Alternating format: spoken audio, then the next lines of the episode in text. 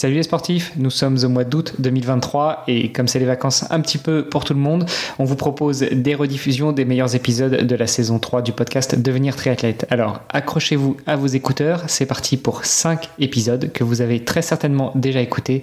Éclatez-vous et n'hésitez pas à nous faire vos retours.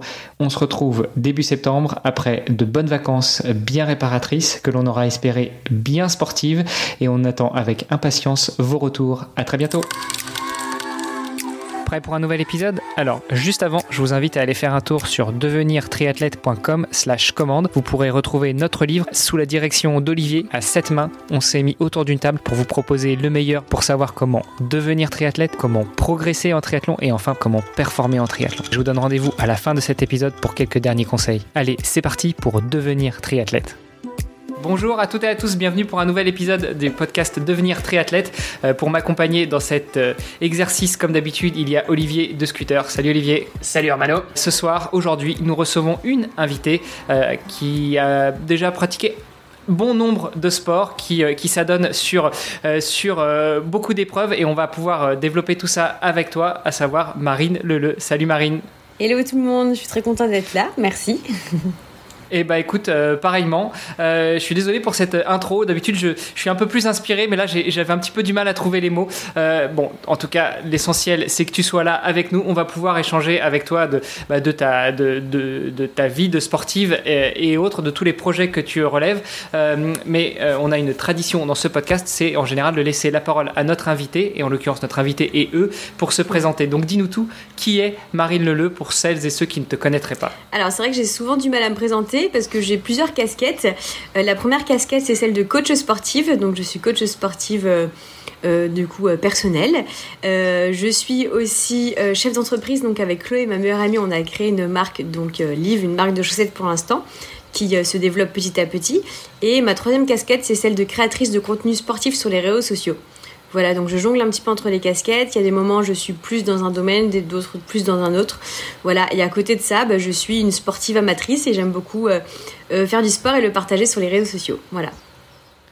Ouais, j'allais presque dire, tu as aussi une quatrième vie qui est une vie de sportive parce que euh, tu, tu te contentes pas juste un petit peu de t'entraîner, tu fais quand même pas mal de, de, choses. On va pouvoir revenir avec toi là-dessus. Oui, oui, oui, bah oui, je, je m'entraîne, mais comme, euh, comme tout le monde. Enfin, euh, voilà, euh, pour moi, euh, j'ai jamais été dans un club de triathlon, j'ai jamais eu de coach en triathlon. Voilà, je fais tout comme ça. Voilà. Mais t'as okay. déjà fait quand même des sacrés défis euh, en triathlon. Enfin, oui, un petit peu, oui, oui, oui. bon, bah écoute, je pense que justement pour, pour en savoir un petit peu plus sur, sur ces défis, parce que euh, tu restes un petit peu, euh, comment dire, secrète, euh, on peut peut-être remonter à tes débuts dans le sport. Comment est-ce que tu as découvert le sport? Comment est-ce que tu as été piqué par le virus du sport? Alors j'ai toujours été sportive, j'ai grandi dans une famille de sportifs. Euh, mon papa, ma maman font beaucoup de sport. Et euh, après, moi, c'est vrai que j'ai toujours voulu être coach sportive. Euh, et donc, du coup, j'ai passé mes diplômes pour être coach sportive dans le domaine de la natation au début. Et après, je me suis, j'ai voulu m'intéresser. Je suis quelqu'un d'assez curieux et j'ai voulu m'intéresser à d'autres choses autres que la natation. J'avais déjà mon BNSSA, donc mon brevet de maître nageur sauveteur. Et je me suis dit, bah, va tester autre chose en tant que prof de fitness. Et du coup, euh, bah, j'ai découvert ça et euh, j'ai adoré. Euh, voilà, je me suis lancée dans ça. J'ai commencé à coacher des gens, les préparer pour, des courses, etc. Et puis après, moi, je me suis lancée un petit peu, un petit peu dans ça. Donc, donc voilà, ça s'est fait avec la vie. Voilà, les opportunités, les contacts, les partages. Et alors, quand tu dis euh, que tu as une formation de coach sportive, je sais qu'en France, il y a plusieurs types de, formations. Il y a des brevets d'État, il y a des diplômes, il y a aussi des formations qui sont dispensées directement par les fédérations.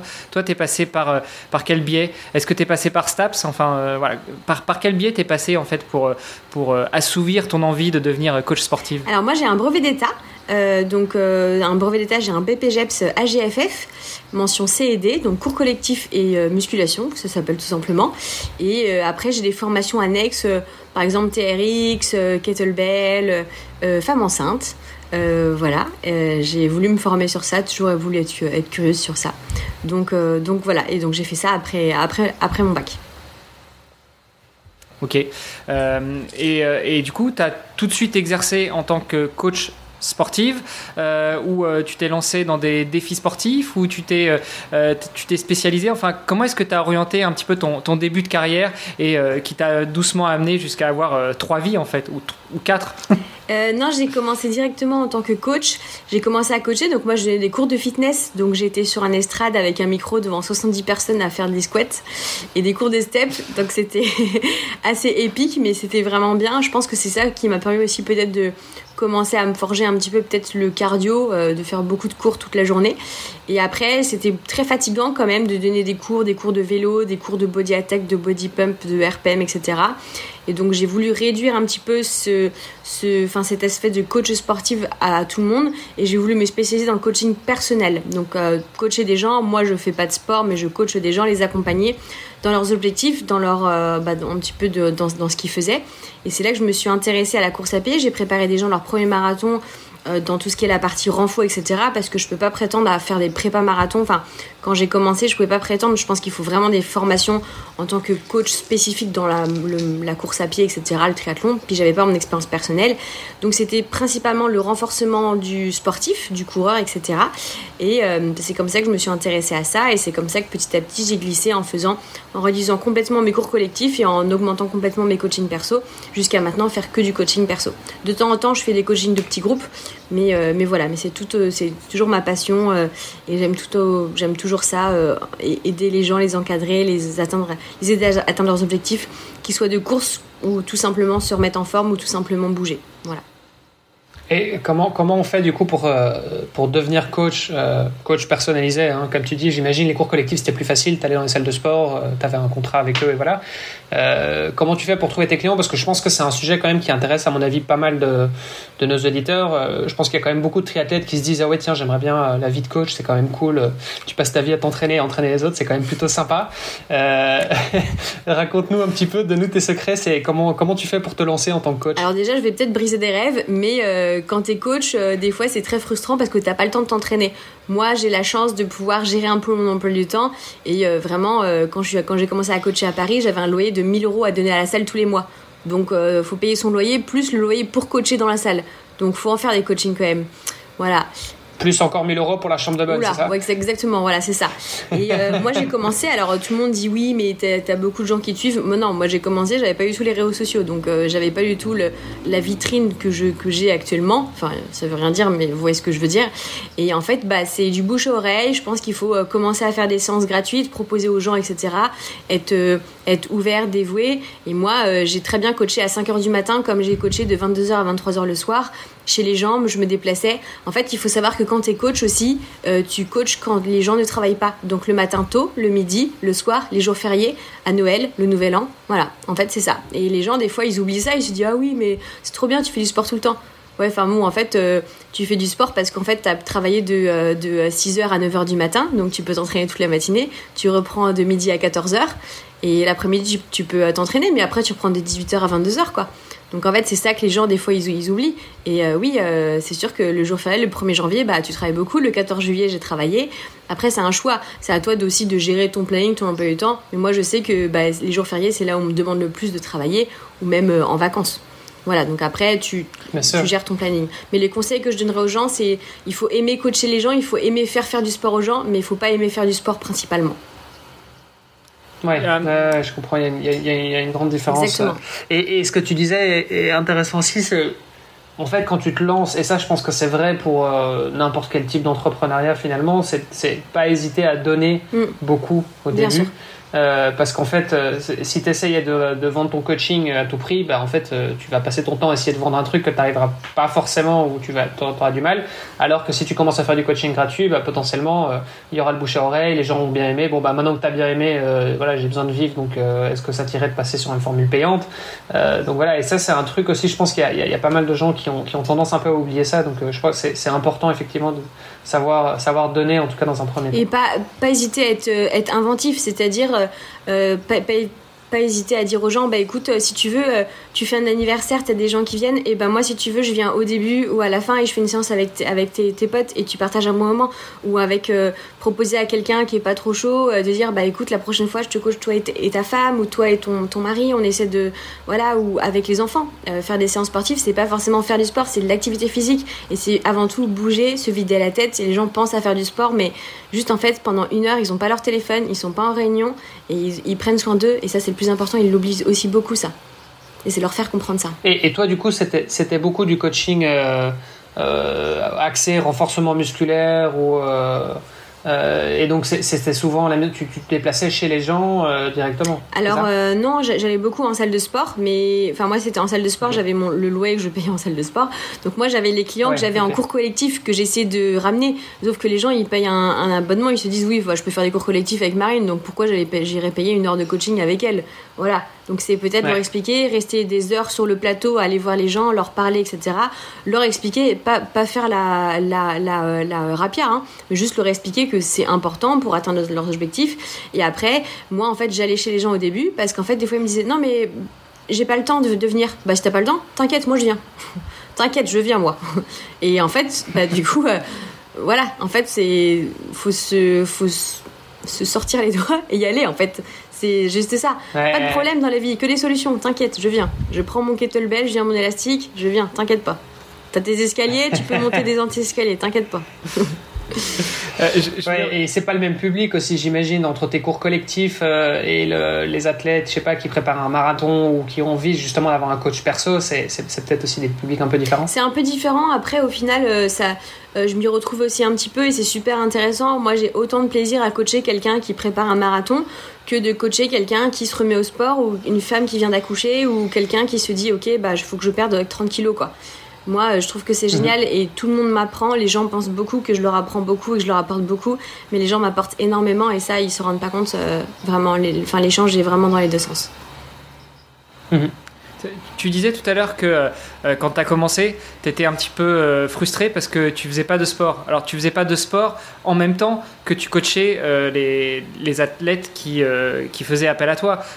malgré tout, entre deux creux, entre deux séances d'entraînement, tu arrivais euh, à t'entraîner. Mais effectivement, comme tu l'as, comme tu l'as reprécisé après, quand tu es entraîneur, c'est quand même très rare que tu nages avec, euh, avec tes athlètes, que tu cours avec tes athlètes ou que tu fasses du renfort avec eux. Éventuellement, tu montres les séances, mais, euh, mais, tu n'es pas dans, le, dans une séance d'entraînement, on est bien d'accord Exactement. Moi, je me suis jamais aussi peu entraînée qu'au début de, de, mes coachings parce qu'en fait, j'enchaînais toujours. Et moi, bah, j'avais un loyer à payer à la fin. Et en fait, tu n'as pas de contrat avec.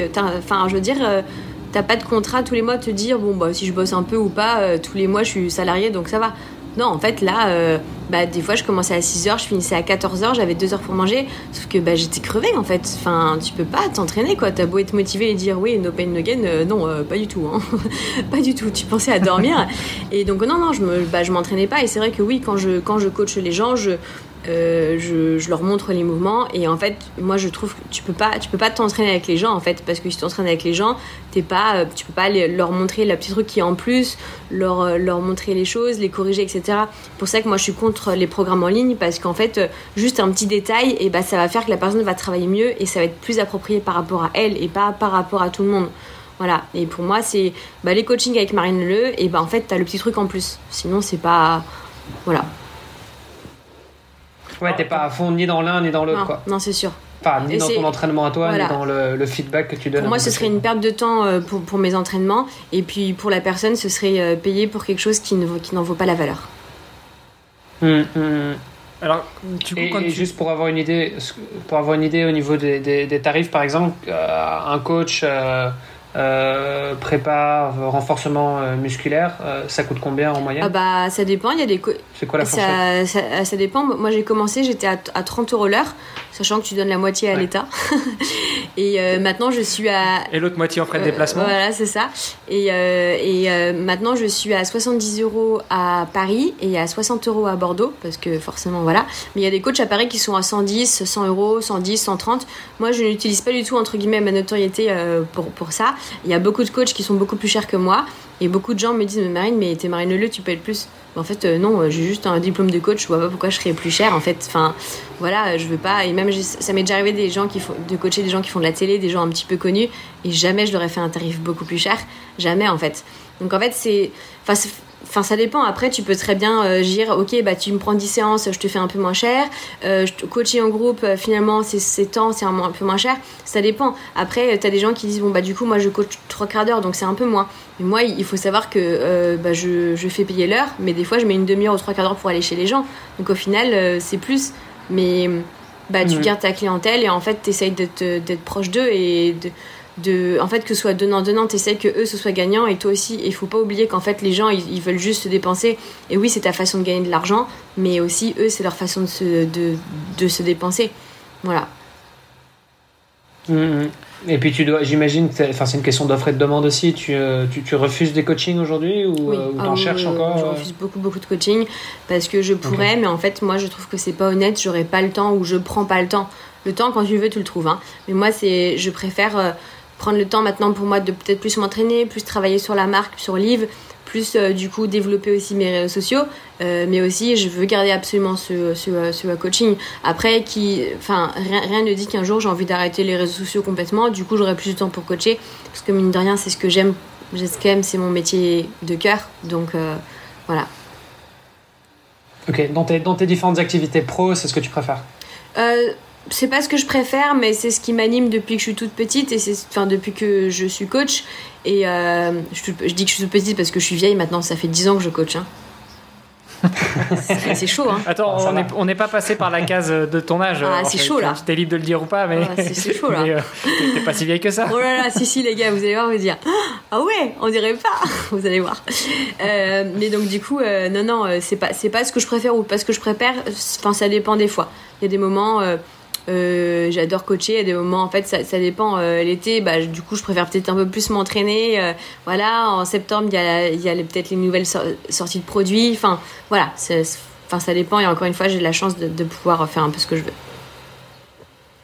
tout à l'heure, tu disais que euh, quand on est coaché par Marine Leleu, il y a le petit plus. Le petit plus, c'est que euh, tu es systématiquement euh, en présentiel avec les personnes que tu coaches ou tu les, es sur un rythme, je sais pas, une ou deux fois par semaine et puis après tu leur donnes un petit peu d'exercice à faire de leur côté ou c'est vraiment systématiquement tout le temps avec toi? Non, c'est tout le temps avec moi. Sauf après, si c'est des gens que je connais depuis longtemps, que je Il y a des gens que je coach depuis 4 ans, hein. ils sont toujours là. Hein. Et euh, moi, j'ai pas de nouvelles personnes depuis 2 ans, sauf depuis que je suis arrivée à Bordeaux, forcément j'ai une nouvelle clientèle. Mais sinon, j'ai pas de nouvelles personnes. C'est les mêmes, ils restent et ils sont là, ils sont fidèles, et moi aussi. Mais euh, après, ça m'arrive de leur donner des petites choses à faire. Euh, mais parce que je les connais, je sais qu'ils ont des bons placements, ils me connaissent un peu ma façon de travailler, etc. Mais sinon, c'est juste niveau emploi du temps. Mais jamais euh, enfin, moi, je, je, pars du principe que c'est important que je sois là parce que moi-même, quand des fois je m'entraîne avec des potes ou avec des coachs, on, on, s'entraide. Euh, moi, la séance que je fais seule, je la fais seule. Ce sera jamais la même que si je la fais avec quelqu'un d'autre. Jamais. Et c'est humain. T'as beau avoir un bon mental et te dire euh, ouais, je suis un warrior, je vais tenir. C'est humain en fait. Avec quelqu'un, tu te pousses plus. Ouais, puis même en dehors de ça, enfin, je pense qu'on est trois autour de la table euh, qui pouvons certainement en témoigner. Si on prend par exemple la natation, et tu as commencé par la natation, euh, il n'y a rien de comparable entre faire une séance seule et une séance euh, accompagnée, même pas forcément avec quelqu'un dans un but d'être accompagné par quelqu'un, mais plutôt d'être d'être suivi d'un point de vue technique. Euh, tu as beau nager depuis 20 ans, 30 ans, je pense que tu as toujours quelque chose à apprendre, tu as toujours un placement à refaire, tu as toujours un, petit aveu, un petit euh, œil du coach qui va te dire bah, écoute, là, tes doigts, tu peux les écarter un peu plus, tu peux les fermer un peu plus, etc. Donc oui, je, je suis d'accord avec toi, je mm. comprends l'intérêt d'avoir un coach qui, qui te suit au quotidien enfin, ou du moins euh, régulièrement dans tes séances. Et, euh, et justement, par rapport à ça, euh, quand on est coaché par Marine Leneux, c'est quoi la fréquence? C'est tous les jours, une fois par semaine, deux fois par semaine? C'est au choix? C'est au choix, ça dépend des objectifs de la personne, ça dépend de son emploi du temps aussi, ça dépend aussi un peu du mien. Mais en général, c'est une fois par semaine, voire deux fois par semaine. Ok. Et du coup, là, tu coaches uniquement en renfort ou tu coaches aussi en natation? Parce que tu nous as dit que tu as commencé, as commencé le sport par la natation. Est-ce que c'est aussi une, une, des cordes que tu as à ton arc? Non, je coach que en renforcement musculaire, tout ce qui est aussi la proprioception, le travail du coureur. Maintenant, avec mon expérience personnelle, je sais un petit peu ce qu'il faut travailler quand tu es coureur, quand tu veux courir, etc. Après, la natation, je peux pas coacher parce qu'il faut que j'aille en piscine. Et en piscine, euh, je peux pas me permettre de dire excusez-moi, poussez-vous, j'ai quelqu'un qui nage, je coach. Tu vois, en fait, il faudrait que je sois employé de la mairie ou de la piscine. Et ça m'est déjà arrivé d'aller avec des potes, pas du tout en séance de coaching, pas payé ni rien du tout, leur donner des conseils. Je me suis fait virer à la piscine parce qu'ils pensaient que je travaillais. Et en fait, euh, je les comprends. Enfin, je veux dire, sinon n'importe qui nage un peu et dire, ok, bah je, moi je coach natation, je, tu, tu, tu payes ton entrée et je voilà. En fait, voilà, tu peux pas, tu peux pas en fait. Euh, enfin, il y a des maîtres nageurs pour ça. Tu peux pas prendre leur place, quoi. Je peux donner des petits conseils comme ça, mais voilà. Ah, parce que le maître nageur, il est pas juste là pour te rattraper si jamais tu tombes à l'eau tu sais pas nager? Non, non, quand même. c'était la, petite blague un peu mesquine. Euh, bon, alors, mais ça, c'est c'est ta première vie, ta première vie euh, de coach. Euh, mais tu fais pas que ça, et, notamment, moi, je pense que ce qui nous intéresse aujourd'hui, c'est aussi de parler un petit peu de Marine la sportive. Comment est-ce que tu en es arrivé à te lancer dans des, dans des projets sportifs tous aussi fous les uns que les autres? Comment j'y suis arrivée? Je sais pas trop, en fait, euh, je crois que ça s'est fait avec au fil de mes rencontres, au fil de, de ma vie. Euh, j'ai commencé à coacher des gens pour leur premier marathon et je me suis dit, euh, c'est cool. Et je leur ai dit, si vous passez la ligne d'arrivée, bah, la prochaine course, je la fais avec vous. J'avais jamais fait de semi-marathon de ma vie, en fait. Et bah finalement, ils l'ont fait et j'ai commencé dans ça. Puis j'ai commencé à faire un semi-marathon. Je me suis dit que c'est le truc le plus dingue que je ferais toute ma vie, le plus gros, énorme. Si j'avais su. Et puis après, je me suis mise à faire un marathon, puis un Alpha Ironman, et puis un Ironman, 2, 3, 4, puis l'enduroman. Après, euh, c'est ce que j'ai déjà dit, je suis jamais dans la surenchère, ça sert à rien. Et avec le recul, l'enduroman, je l'ai fait beaucoup plus tôt. Pour, je l'ai fait beaucoup trop tôt. Pour ceux qui ne savent pas, l'enduroman, c'est l'un des plus gros triathlons au monde. Donc c'est 150 km de course à pied, de Londres à Douvres, aux côtes anglaises, traverser de la Manche à la nage, et après c'est Calais-Paris à vélo. Et en fait, euh, euh, moi, je l'ai fait un peu tôt parce que maturité sportive, en fait, le truc, c'est qu'en fait, tu fais ça et après, tu fais quoi de ta vie? En gros, c'est ok, bah maintenant, je fais quoi? Mais, mais vous rigolez, mais c'est très dur, hein. moralement et mentalement, faut vraiment être fort, hein, parce que après, t'es là, t'es vraiment, c'est vraiment compliqué après parce que tu. Alors, je, suis, je, suis, entièrement d'accord avec toi, mais ah, il faut être fort déjà pour le faire, c'est une chose parce que mm. ça demande quand même un sacré entraînement. on, a eu, euh, on a eu euh, Perrine, Perrine euh, Lefage qui a, qui a fait ça aussi et nous racontait un petit peu ses séances de natation où elle se faisait 6 heures de piscine après le boulot, de, de, 17 à 23. Donc, non, je peux imaginer que c'est un, une sacrée préparation. Mm. Mais l'après-coup, mais je te comprends tout à fait. Euh, en général, déjà après avoir fait un Ironman ou, un marathon, bon, après ça dépend un petit peu, à chacun met euh, la barre où il veut, mais une fois que tu réalisé un gros défi sportif, après, tu as un peu le. Moi, j'ai ça en ce moment là. Euh, j'ai fait un. Euh, au moment où on enregistre, là, c'est 10 jours après euh, mon Ironman de, de Vitoria. je sens effectivement ce vide. c'est le, vraiment le, blues du triathlète. où tu sens. Non, mais c'est vrai. Non, mais je suis, je comprends. Moi, il y a un vide. J'ai eu pareil après Nice. Après Nice, moi, j'ai eu pareil. Hein. Et tu te dis, en fait, je fais quoi? Je m'entraîne, j'ai pas, j'ai plus le truc euh, qui m'anime le matin, je me lève, je pense à ça, je mange, je mange comme ça, je dors comme ça, je. je ouais. En fait. Et t'as plus, ça. plus ça. Et donc... Alors imagine l'enduroman. Non, mais oui, non, mais je vois très bien. Et je trouve que, désolé, je dévie, je dévie un peu, mais je trouve que on n'en parle pas assez des après-courses. Et moi, je veux vraiment prévenir un peu les gens parce que ça peut vraiment être très dur la redescente. Hein. Voilà, tu vois, on en parle en rigolant, mais vraiment, ça peut être très très dur. Euh, je te parle pas de dépression, mais franchement, ça peut. Et les gens, en fait, autour, ah ils bah, comprennent pas. Non, hein. mais les gens en plus autour, ils comprennent pas. Ils disent, oh, ça va, tu peux te reposer un peu. Hein. Et en fait, les gens ne comprennent pas. Et je trouve que c'est sous-côté. Enfin, les après Ironman. Et en fait, je trouve qu'il y a une préparation pour l'Ironman, mais il faudrait se préparer aussi mentalement. Et moi, je dis toujours aux gens, attention, soit, pré soit prévois des courses plus tard, sans forcément t'inscrire, mais dans ta tête, tu sais qu'il y a un truc après, comme ça tu t'arrêtes pas, sans forcément, je te parle pas de deux semaines après, hein, mais prépare des choses, prévois des choses, autre chose, pars en vacances, prévois des choses. Enfin, ne, ta vie ne va pas s'arrêter après, même si tu te dis, oh c'est bon, je fais ça, après je verrai. Non, parce que c'est vraiment très dur la redescente. Ouais, et d'ailleurs, moi, en amont de, la course, euh, j'étais en fait, j'étais limite, parce que bon, c'est un truc, faut dire, ça a été reporté, mm. ça faisait trois ans que je la préparais cette mm. course. Euh, mais donc, du coup, j'étais limite plus excité de, de me dire, c'est bon, la course sera derrière moi. Euh, parce que je vais pouvoir justement lâcher un peu cette charge mentale, euh, euh, cette pression de l'entraînement au jour le jour, tous les sacrifices qui vont, qui vont avec. et en fait, c'est vrai que tu as quelques jours d'euphorie après, parce que tu dis, c'est je l'ai fait trop bien, voilà. Tu as les endorphines, en général, tu as fait le déplacement, donc voilà. Mais par contre, c'est vrai qu'il y a un moment, tu rentres à la maison, tu retrouves le boulot, le truc, tu as les gens qui ah bravo machin, ok cool, et après, il y a un espèce de vide, c'est hallucinant et tu te dis mais waouh, ça la vie a moins de bah ouais, moins de tu vois, ça a perdu parce qu'en fait c'est c'est tellement c'est un truc c'est devenu ça ça fait partie de ton identité. Tu vois, ça t'a forgé pendant, pendant des mois, pendant des années, ça fait partie de ton identité, et là, tout à coup, c'est plus là, tu vois. Et donc, tu as besoin, effectivement, et, et, comme tu dis, ouais, faut, faut prévoir un peu le truc. Euh, se faire des vacances, voir des potes, voir la famille, enfin je sais pas, faire un truc, mais en tout cas euh, te retrouver tout seul à la maison, euh, tu vois, et retrouver ta route. En fait, tu as, as, perdu ta routine d'athlète. Le, truc de te dire vite, faut que je, je sorte du boulot, faut que je revienne, faut que je fasse un truc pour aller m'entraîner. Vite, faut que je fasse ça pour, pour aller m'entraîner, pour faire ça. Ah non, faut, faut que Enfin voilà, vraiment, tu perds tout ça. Et les gens te disent, non mais c'est simple, profite des bonnes choses. Euh, cuisine, médite, va te balader. ouais, bien sûr, c'est clair, ouais, j'ai envie de le faire, mais en même temps, tu te dis, putain, est-ce que, tu vois, c'est difficile de revenir à des trucs comme ça, et pourtant c'est important, hein, c'est essentiel, hein, je veux dire, de savoir profiter de ça. C'est hyper important, je dis, je dis pas le contraire, mais mais, mais vraiment, c'est pas facile de revenir à ça, de te dire, bon, allez, maintenant je vais, je vais me balader dans le parc et puis je vais mm. méditer, alors que, tu vois, deux semaines avant, tu étais en mode 20 euh, heures d'entraînement par semaine, euh, si pas plus. Mm. Euh, tu as un rythme comme ça et ça, ça change complètement. Et je crois que c'est un truc qu'on retrouve aussi, je sais pas, les, les, entrepreneurs qui ont revendu leur boîte, par exemple, tu vois, qui ont eu des gros succès.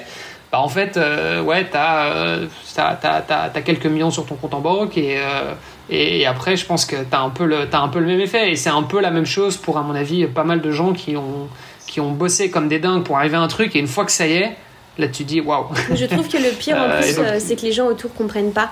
C'est qu'en fait, euh, bah, par exemple, en fait, les gens, même si tu t'expliques que tu as un vide, les gens, ils comprennent pas. Et, et c'est pas leur faute, en fait. C'est juste que en fait, tu peux pas expliquer ce que tu ressens, euh, à part, tu vois, toi, tu comprends ce que je ressens, mais les, gens ne comprennent pas, et en fait, oui, enfin, c'est bon, t'as fait ton truc, repose-toi, c'est trop bien, t'es le plus fort.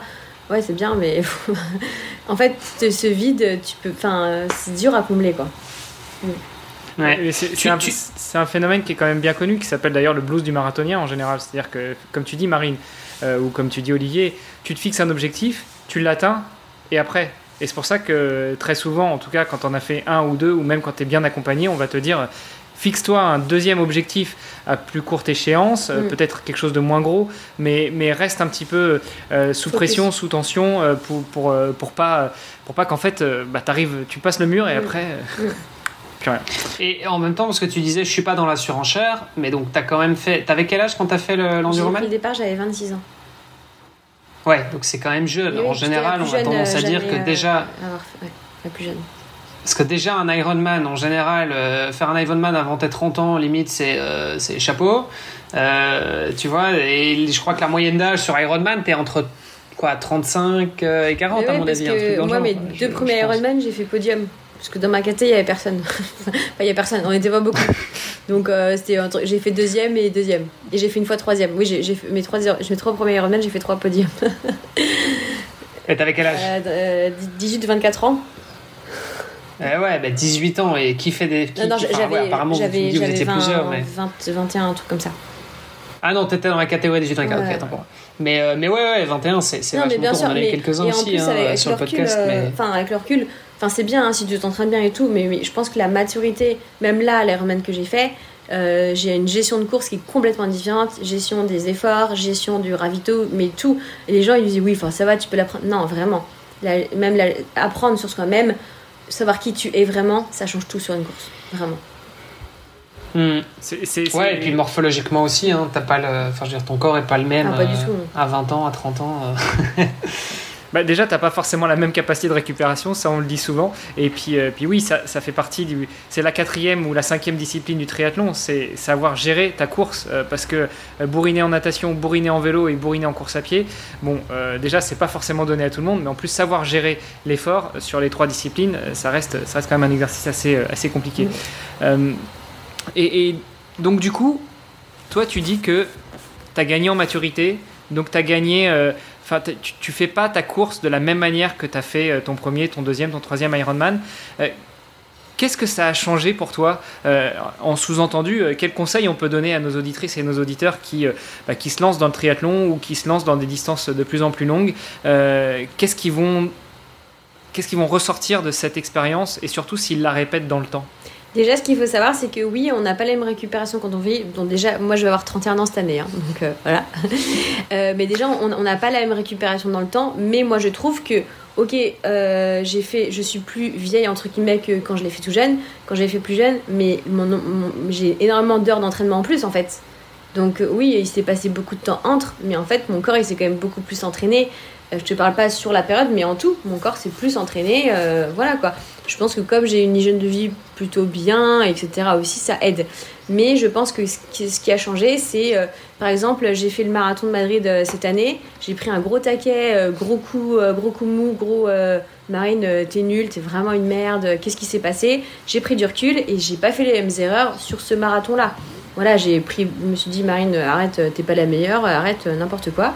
Voilà, enfin, je l'ai jamais vraiment pensé, mais bon et euh, tu gères mieux la course. En natation, tu sais que tu vas prendre des coups, tu sais qu'il faut faire attention à ta trajectoire parce que si tu, regardes pas trop les bœufs, oui, c'est chiant de lever la tête pour regarder où tu vas, mais en fait, au final, ça te fait gagner du temps, tu nages un peu moins, etc.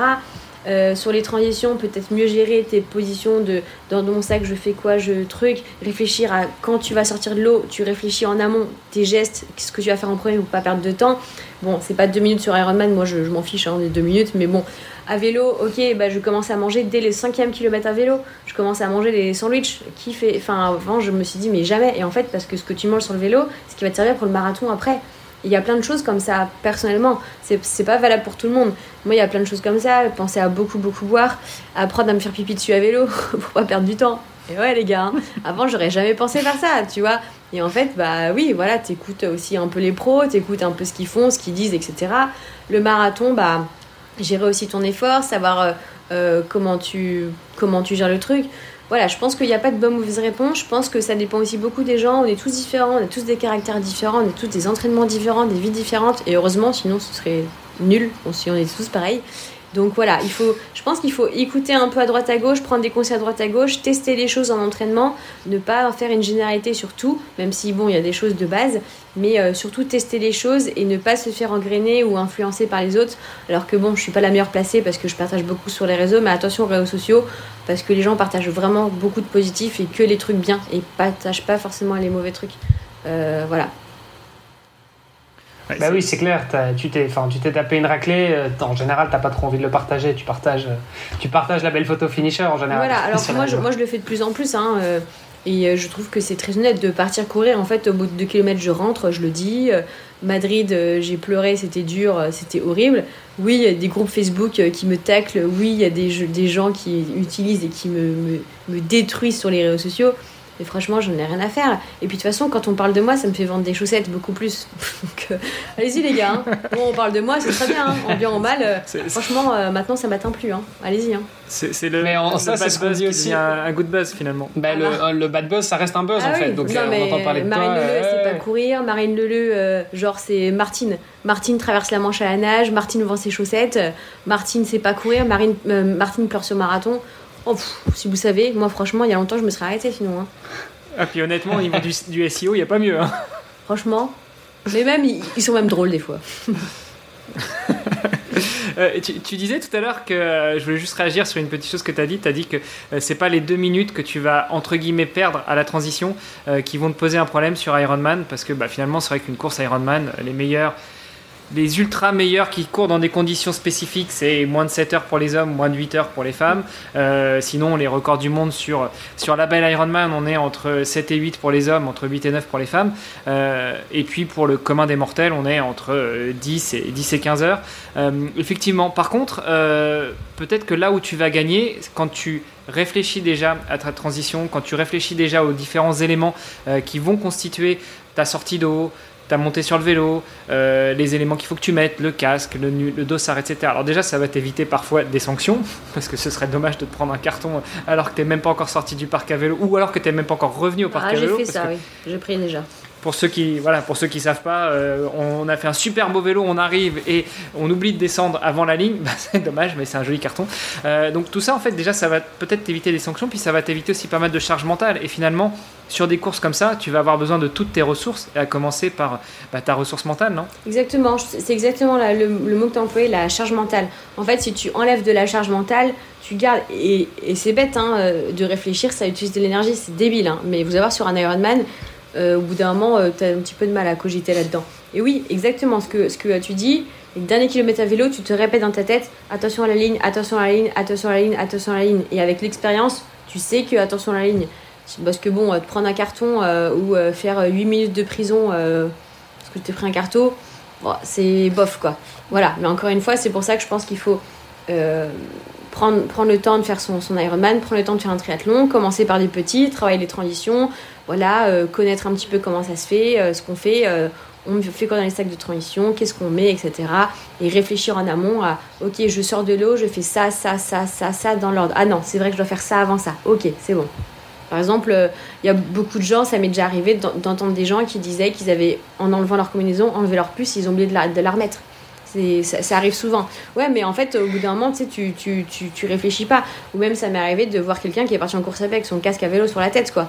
Donc bon, euh, mais c'est con, hein. Mais moi, je me suis retrouvée à mon deuxième Ironman. Euh, je voulais faire la star avec les, euh, les, photographes sur les côtés. Je me dis, je vais faire une belle photo et tout ça. Au 90e kilomètre, il y a un truc qui me gêne au, bout du, au, niveau de mon menton. Je me rends compte que c'est mes lunettes de piscine que j'avais mises là. Donc j'ai les photos officielles avec des lunettes de piscine autour du cou, genre je suis là, je suis truc comme ça. Et voilà. ah bah oui, bah il faut bien en rire, mais bon.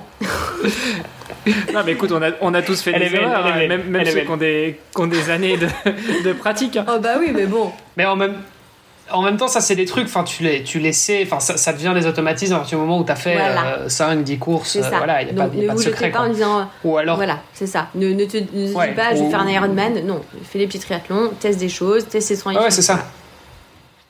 Voilà. Bah, et à la limite, euh, tu les fais en entraînement aussi, tu mm. vois. Mais euh, enfin, je me souviens, j'avais un coach à un moment euh, au Pérou. Il faisait des séances d'entraînement où on travaillait que les transitions, où on travaillait les départs, tu vois, depuis la plage mm. jusqu'en mer.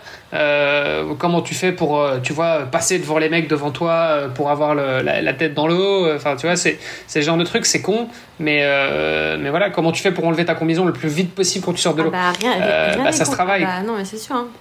Tu vois, euh, comment tu fais pour enlever ton bonnet et tes lunettes et de les garder dans la manche de ta combi en néoprène Comme ça, tu es sûr que tu vas pas les perdre et qu'au moins tu as les mains libres.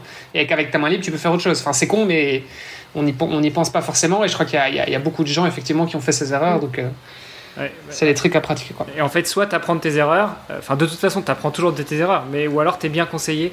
Et, au rang des conseils, est-ce que euh, toi, Marine, qui a déjà fait pas mal de triathlon et, d'autres défis, j'aimerais bien qu'on y revienne aussi un petit peu après, mais est-ce que euh, tu as souvent des gens qui te sollicitent, alors même pas forcément des, des, gens sur les réseaux eu égard à tout le contenu que tu crées, mais, mais même peut-être des proches qui se disent tiens, un jour j'aimerais bien faire un triathlon, qui t'appellent et qui disent Maron, Marine, c'est quoi ton conseil Qu'est-ce que je dois faire? Parce que moi, ça m'est déjà souvent arrivé et en général, je sors une liste à l'après-vert et les gens me disent c'est bon, finalement, le triathlon, c'est pas pour moi, c'est trop compliqué, on, en reparlera la prochaine fois. Donc, est-ce que ça t'est déjà arrivé de, euh, d'avoir des, appels à conseils et puis, euh, et puis qu'est-ce que tu dis à ces gens-là finalement? Déjà, la première question que je leur pose, c'est t'as envie de faire un triathlon ou tu as envie de le faire parce que c'est à la mode et parce que les copains le font? Déjà ça. Parce que si t'as pas ça, je pense que c'est compliqué. La deuxième question à poser, c'est ok, c'est quoi ta discipline où tu es le plus à l'aise? En général, c'est souvent la natation. Parce que souvent, c'est des gens qui courent ou qui font un petit peu de vélo. Ok, donc en natation, sache qu'en fait, oui, c'est compliqué, oui, c'est difficile, mais si tu cours et que tu fais du vélo, tu as la condition physique. Ce qui te manque, c'est juste la technique. Voilà, et juste le travail peut-être en mer ou en lac. Voilà, donc c'est juste ça. Qu'est-ce qui est plus difficile, la technique ou la condition physique? Bah en fait la condition physique en général si tu fais du triathlon tu l'as en course à pied et à vélo. Donc moi je pense que ce qui est plus difficile à avoir en natation c'est la technique. Ah oui, c'est ça, ah bah d'accord. Oui, largement. En fait, oui. il, vaut mieux, il vaut mieux avoir, être à la limite bon nageur, mais sans condition. Ah bah oui, complètement. Ah bah oui, complètement. Mais d'ailleurs, la plupart, d'ailleurs, la plupart des athlètes euh, haut niveau, euh, en triathlon, bah, c'est des gens qui viennent de la natation. bah, C'est ça, ouais. Très souvent. Exactement, c'est ça. Moi, j'ai la chance en natation de. Je, nage plutôt bien, donc c'est pas trop un, un problème. Moi, je dis toujours aux gens, ok, bah prends-toi 4-5 cours avec un, un, maître nageur, tu vois, 30 minutes, mais pas plus. Juste, il va te montrer des tips. Tu, tu sais nager, mais juste, il va te montrer des trucs que tu vas essayer de reproduire et euh, tu continues à t'entraîner en vélo, en course à pied, euh, ton souffle, tu vas l'avoir, etc. Après, les conseils que je donnerais aussi, c'est euh, fixer, avoir un triathlon pas forcément trop loin de euh, chez soi, parce que c'est vrai qu'il faut le dire, le vélo c'est chiant, la combi c'est chiant, les affaires et tout ça à transporter. Donc va pas te rajouter de la charge mentale pour ton premier triathlon où tu as du stress, le transport, l'avion, le train, la housse, le vélo, le je sais pas quoi, ok. Essaye de faire ça proche de, chez toi. Si tu peux pas, bon, c'est pas grave, mais essaye de le faire proche de, chez toi. Et des proches et des gens qui sont là pour t'encourager, c'est important, on n'y pense pas, mais vraiment c'est important et même pour les souvenirs, ça change. vraiment ça change tout. Vraiment, ça fait la différence, c'est clair. Enfin, quand vous êtes sur une course, vous repenserez à ça, mais vous dites en fait, mais tu vois quelqu'un, tu as envie de lui dire je t'aime pour toute la vie, quoi. Même si c'est euh, ton papa, ta maman, tes amis, ou voilà, quoi. Mais euh, voilà, c'est ça. Et après, je dirais ne pas négliger les transitions, travail de transition. Donc, chaque discipline l'a travaillé avec ou sans coach, voilà, et s'intéresser, être curieux, soyez curieux, regardez le parcours, regardez la natation si c'est en mer, regardez s'il y a des sorties à l'australienne, regardez un petit peu ça, etc. Et euh, travailler les transitions. Pour moi, c'est le plus important parce que des fois, ça surprend beaucoup. Oui, ça va, je sais courir.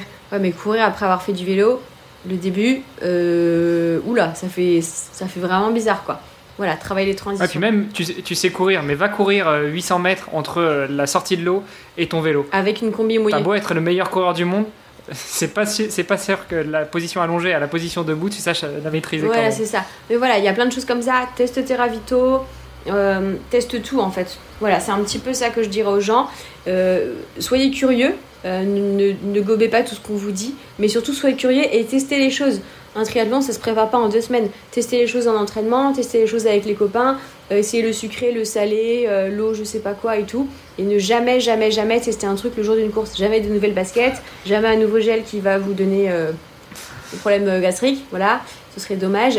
Ne jamais tester un nouveau truc le jour d'une course. Voilà. Bon, ça, je pense que si on reprend tous les épisodes qu'on a fait, Olivier, on, on le dit systématiquement. On ne teste jamais rien le jour de la compétition. C'est le slogan de l'épisode, euh, enfin du podcast, je pense que ça revient une fois, une fois par épisode. Mais on est bien d'accord. ok. Et si, si, on revenait un petit peu, du coup, pour, alors, euh, toi, tu nous dis, j'ai fait un semi-Ironman, euh, et puis de là, je suis passé sur Ironman. au final, j'en ai fait trois. Euh, et puis je suis passé sur l'enduroman. Ça s'est passé en combien de temps et, comment, enfin, à quel moment tu t'es dit je passe sur l'enduroman? Parce que ça, c'est quand même un truc. Ouais on n'en a pas eu beaucoup des invités qui ont fait l'enduroman. Ouais, parce que autant quand tu es triathlète, tu rêves d'Hawaï en général. Pas moi du enfin, quand tu es Ironman ou Ironwoman, tu, tu rêves d'Hawaï, mais alors rêver de l'enduro, je suis pas certain quoi. Ouais, alors en fait, bon, entre temps, j'ai fait quand même beaucoup de marathons. J'ai dû faire une vingtaine de marathons en tout, donc j'en ai fait beaucoup. Donc des efforts longs, je, je, connais aussi un petit peu. Après, moi, j'ai toujours fait tout. Euh, euh, par moi-même, jamais été dans un club, etc. Et le fait d'être coach, c'est aussi que je me connais. On parle beaucoup, Marine Leleu, elle est blessée, mais moi, les blessures que j'ai eues, c'est toujours un camion qui m'a percuté une voiture. Je me suis jamais blessée moi-même. les périostites, je connais pas. Les fractures de fatigue, je connais pas. Les mal de genoux, je connais pas. Les mal au dos, je connais pas. Et c'est pour ça que moi, les, mais les blessures que j'ai eues, je, ne savais pas ce que c'était, je savais pas gérer. Parce que le fait d'être coach, c'est que je fais beaucoup, beaucoup de renforcement musculaire à côté, beaucoup de proprioception. Je travaille beaucoup sur ça. Et les gens, les triathlètes, ils pensent qu'il faut courir, nager, faire du vélo. Ah, pas du tout, les gars. pas du tout. Là, il faut travailler beaucoup au niveau des genoux, les muscles, etc., le dos.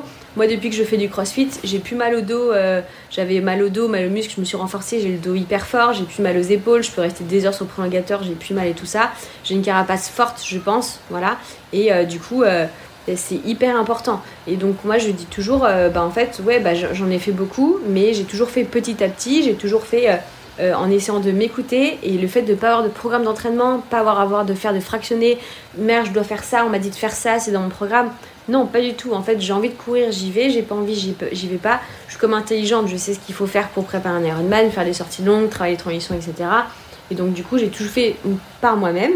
Et j'ai vu, en fait, j'ai toujours fait par rapport aux sensations. Mes deux premiers Ironman, je les ai fait sans montre et sans chrono. J'avais aucune idée de combien j'étais sur mon vélo, hein, avec des lunettes H&M. donc euh, les gars, euh, on peut, hein, vous inquiétez pas. Hein. et puis, et des lunettes de natation autour du cou. Ah bah voilà, c'est ça. J'avais même un, short, euh, un short de gym. J'avais même pas de cycliste. Mais ça veut rien dire, hein. moi j'y connaissais rien, je, voilà. Attends, donc t'as fait, un as fait un Ironman sans pot de chamois? Ah bah oui. oh, je pourrais même montrer les photos. Hein. Ah bah, ah bah ça, oui, on veut ah bien, bah ça, on veut ah bien bah, les photos quand même. Oui, oui, même euh, à, la sortie d'eau, euh, un gel douche s'il vous plaît pour me laver. Hein. Voilà, ah bah, ah bah, faut prendre et, et, malgré tout, tu fais deuxième quand même. Ah bah oui. C'est cool. non, non, mais voilà, c'est qu'en fait, moi je dis toujours que comment ça s'est fait, ça s'est fait petit à petit et j'ai vraiment fait avec moi, mon corps, mes ressentis. J'avais toujours un petit peu plus. Donc oui, bon, tout à l'heure, je disais que j'étais pas dans la surenchère je suis pas forcément dans ça. Moi, j'ai jamais été dans les chronos, etc. Euh, c'est sûr que c'est intéressant, c'est plaisant, etc. Mais c'est pas mon premier objectif. Donc en fait, je trouve que oui, les gens se, blessent beaucoup parce qu'ils veulent toujours faire des meilleurs temps, des meilleurs chronos. Moi, en fait, euh, c'est pas que je me donne pas à fond sur un Ironman, mais c'est que je, je, vais pas me buter la gueule. Moi, si c'est pour ne pas faire de sport après, la semaine d'après, euh, non. Enfin, moi, moi, le sport, c'est dans mon quotidien en fait. Je dis pas de faire du sport le lendemain, quoi. Mais voilà, donc en fait vraiment ça s'est fait, comment je suis passée, bah, ça s'est fait petit à petit avec mes rencontres, avec mes partages, avec mes potes, oh bah tiens on va faire ça, on va faire ça, ok je m'inscris, je vous suis, je vous encourage, voilà. Et surtout allez voir des courses, un conseil aussi que je donne, allez voir des courses en tant que spectateur, c'est super intéressant, ça permet de voir les choses autrement et d'avoir aussi un autre avis et de voir des choses que vous ne voyez pas pendant la course. Ça, mettez-le-vous en tête, mmh. ou même être bénévole. Être bénévole sur des courses, moi c'est un truc que j'ai fait une fois et que je rêve de faire sur un Ironman. Euh, l'année prochaine, je veux vraiment faire un Ironman en étant bénévole parce que déjà sans eux, on n'est rien et c'est vraiment top. Ouais, ouais, et puis ça, ça, permet aussi de, de, donner en fait. Euh, parce que quand on, fait les courses, en fait, on a énormément de bénévoles qui sont là pour nous et euh, je pense qu'on leur doit beaucoup, comme tu dis. Énormément. donc, ouais, ça, je suis, je, suis d'accord avec toi. Et, cette, et ce côté tu vois, ce côté renforcement pour éviter les blessures, etc., c'est euh, c'est un truc qui est primordial et même pour les gens qui sont pas des athlètes en fait. Enfin, je veux dire, bah. Euh, c'est dingue. Il y a tellement de gens aujourd'hui qui se plaignent de mal au dos, de trucs, de machin ben, en fait, ouais, enfin, fais un peu de renforcement. Enfin, tu vois, je veux dire, ton corps, le corps humain, il n'est pas fait pour rester sur une chaise devant un ordi. Bien sûr. Euh, et puis de passer de la chaise à la, à, la, à la, voiture, et puis au canapé à la maison, et puis dans un lit. Enfin, tu vois, je veux dire, à un moment, il faut que tu bouges, quoi. Notre corps, il est fait pour ça. Euh, donc, euh, donc forcément, si, si, tu si tu fais pas ce pourquoi ton corps est, est, fait, effectivement, c'est clair que ouais, tu vas avoir des problèmes, tu vas avoir des, dysfonctionnements, et, et, ça peut commencer même déjà assez jeune. Donc, enfin, moi, c'est un truc qui me, ça, ça me frappe ça me fait. Parfois, ça me fait un peu du mal, tu vas de me dire, putain, il y a des gens qui, qui ont mal au dos, mais ouais, bah, parce que tu es sédentaire, parce que tu bouges pas, parce que Et tu puis fais pas tu, sport, tu leur dis, euh, t'as mal au dos, faut bouger. Ah bah non, je vais pas faire de sport, j'ai mal au dos. Ouais, mais c'est ça, mais donc du coup, c'est un cercle vicieux. C'est non, je cours pas parce que j'ai mal au genou. Ouais, mais attends, 80% des gars qui ont mal au genou, euh, c'est parce, qu'ils que ils sont pas renforcés, parce que leurs genoux, ils sont. Ben voilà, déjà, déjà. Ne fût-ce que marcher, c'est déjà très bien. Donc, euh, donc effectivement, il y a, alors il y a, il y a, il y a ceux qui sont dans l'extrême, qui poussent leur corps un petit peu trop euh, dans le retranchement, mais, mais bon, il y a aussi, enfin voilà, il y a deux, il y a deux, il y a les deux extrêmes quoi. Et, pour revenir sur, euh, sur toi et sur l'enduro, l'enduro, pardon, tu nous dis que euh, bah, ça s'est fait tout seul. Ça c'est les, choses non les, oh. ça, l'idée a maturé en toi euh, tout doucement en fait au fur et à mesure de tes elle a, elle, a, raté son vol et bon, allez. en fait c'est avec mes potes que j'ai rencontrés à Paris et tout ça on disait ah tiens t'as vu il y a une course incroyable et tout ça s'appelle l'Enduroma, il traverse la je fais non mais c'est des malades et tout. Et puis un ou deux ans plus tard, euh, je, vois qu'il n'y a aucune Française qui l'a fait, il a personne quoi, tu vois. Et euh, bon, je regarde, je regarde. Et puis euh, en tant que coach, je me suis, me suis interrogée sur la prépa de ces gens comme ça. Je me suis dit, mais en fait, qu'est-ce que tu dois faire Qu'est-ce que tu peux faire comme prépa pour préparer ça? Et en fait, moi j'ai trouvé ça tellement intéressant. Ma préparation pour l'enduroman, j'ai trouvé plus intéressante que la course en tant que coach. Le corps humain est passionnant, les gars. Mais la plus belle machine du monde entier. C'est incroyable. Franchement, euh, mon corps, je l'ai vu se changer, transformer, pas forcément physiquement, mais sur plein de choses. Et du coup, en fait, je me suis dit, bah, je teste, je tente. Alors, il y a des entretiens, il y a des CV, enfin, les trucs, tu t'inscris pas comme ça. Bon, déjà, faut payer, hein. Mais il y a des entretiens, tu, tu, Ça coûte combien? En tout, 17 000 euros. Mais attention, c'est ah un chiffre qui fait peur, mais attention. T'as deux voitures qui te suivent, les deux voitures, faut payer le shuttle pour la faire traverser. T'as le Airbnb à payer à Londres, à Douvres, à Calais, à Paris. Le juge, tu lui payes sans nourriture pendant trois jours, ses logements, tu, tu son des trains pour retourner à Londres. Enfin, en fait, c'est pas que la course, c'est tout en fait. Les équipes, bah, t'as 4-5 personnes qui viennent pour toi, tu payes un médecin, le médecin euh, pendant 10 euh, jours, parce qu'en fait, t'as une, une, euh, tranche horaire de 10 jours pour partir. Donc pendant 10 jours, il travaille pas, donc tu dois lui payer 10 jours de salaire en fait, sinon il veut. Ah ouais, en fonction de la météo, ouais, d'accord. Donc en fait, c'est plein. Au début, tu te dis, mais c'est hyper cher, mais en fait, quand tu t'expliques les choses, puis t'as la nourriture, tes ravitaillements, puis t'as la combinaison, les baskets, une, basket, une paire de baskets. Bah, ça reste cher. Enfin, c'est justifié, mais ça voilà, reste. Puis les autorisations pour euh, Parce qu'il faut les sortir, quoi. 17 000 euros pour une course. Déjà, déjà, Ironman, en général, on a tendance à dire, ouais, Ironman, c'est un peu cher, machin. Mais même les autorisations pour traverser, tu traverses la Manche, tu es prioritaire sur les bateaux, quand même. Enfin, c'est quand même incroyable. Et après, euh, pour tous ceux qui disent, oui, mais Marine a les sponsors, sachez que non, les sponsors n'ont pas payé. Moi, je voulais pas qu'ils payent les sponsors parce que je voulais pas me dire, ah non, mais ils ont payé, faut, faut que je tienne, il faut que je tienne.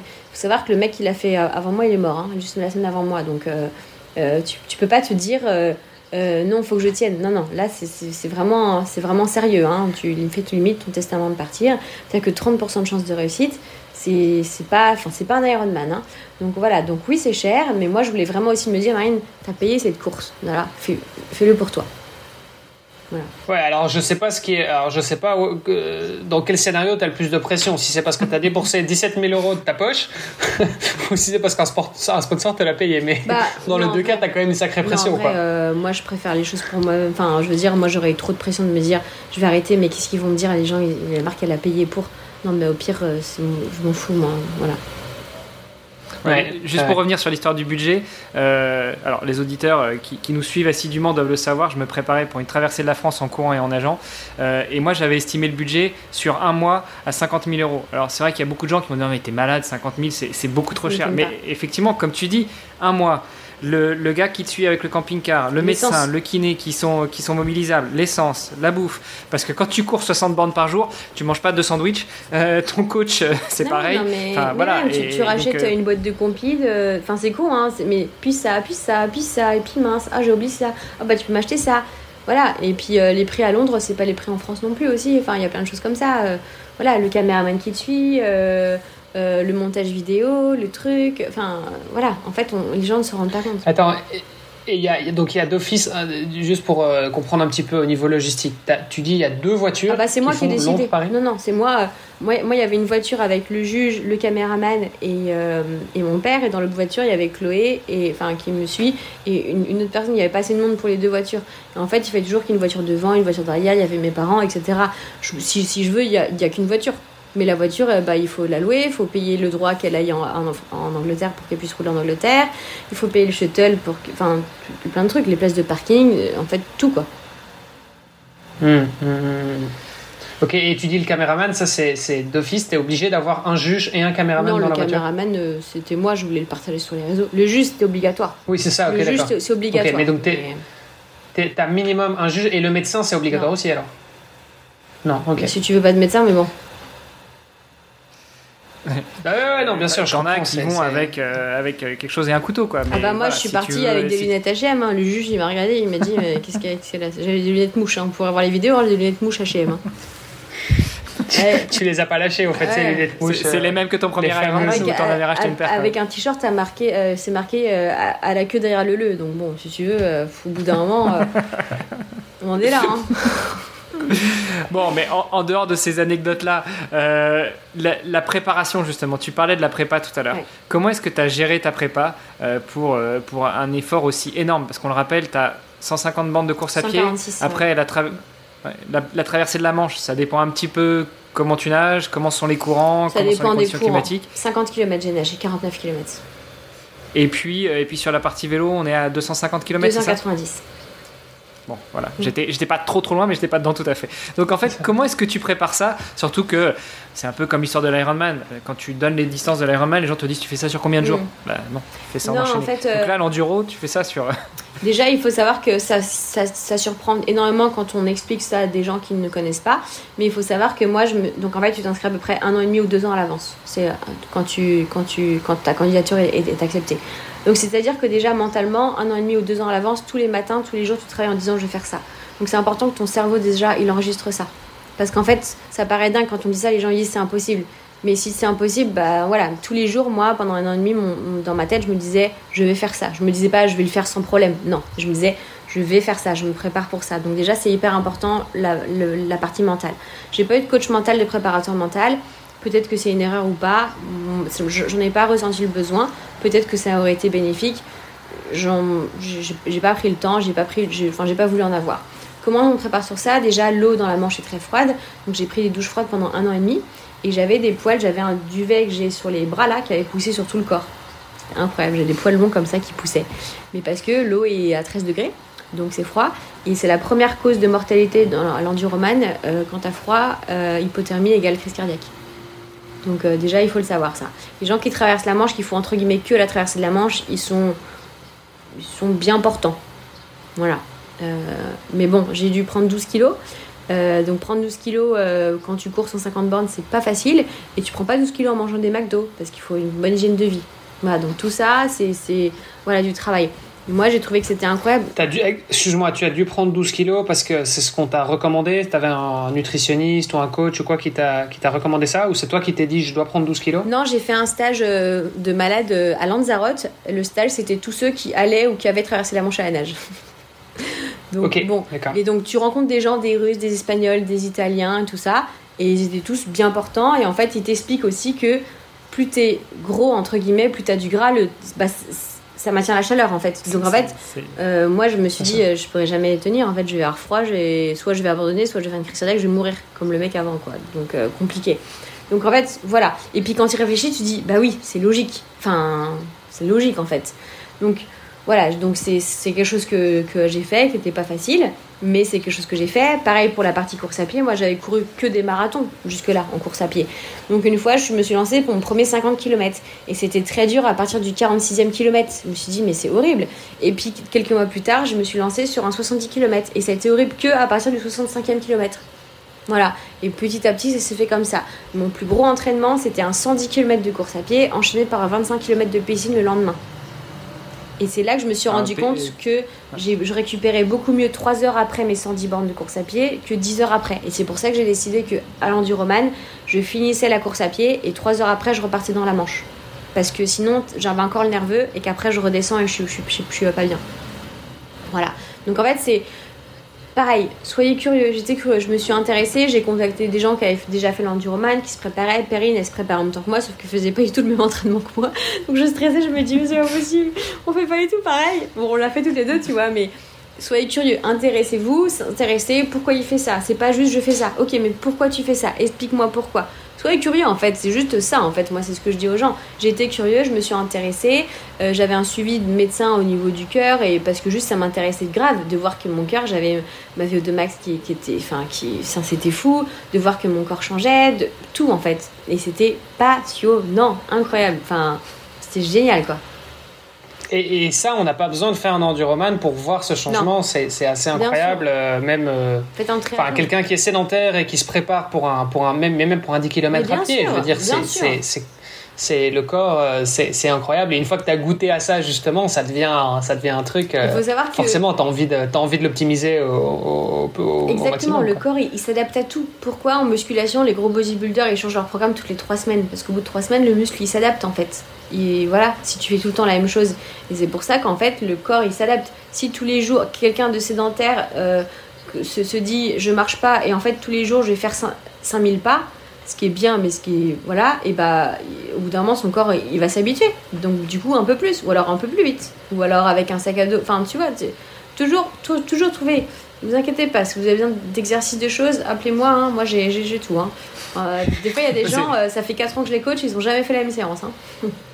C'est l'histoire du gars qui fait les 50 pompes tous les matins et tous les soirs et, au bout de deux mois il dit mais je comprends pas, je, bah, voilà. je prends plus de muscle ou, et euh, on, dit souvent que c'est pas tellement la destination qui compte, c'est plutôt le voyage. Là la destination pour toi ce serait l'enduro. Le voyage c'est toute la partie préparation justement. Tu dis que tu as, adoré euh, voir ton corps changer, adoré voir euh, ton, enfin, ton cœur évoluer aussi, bosser sur toute cette prépa là.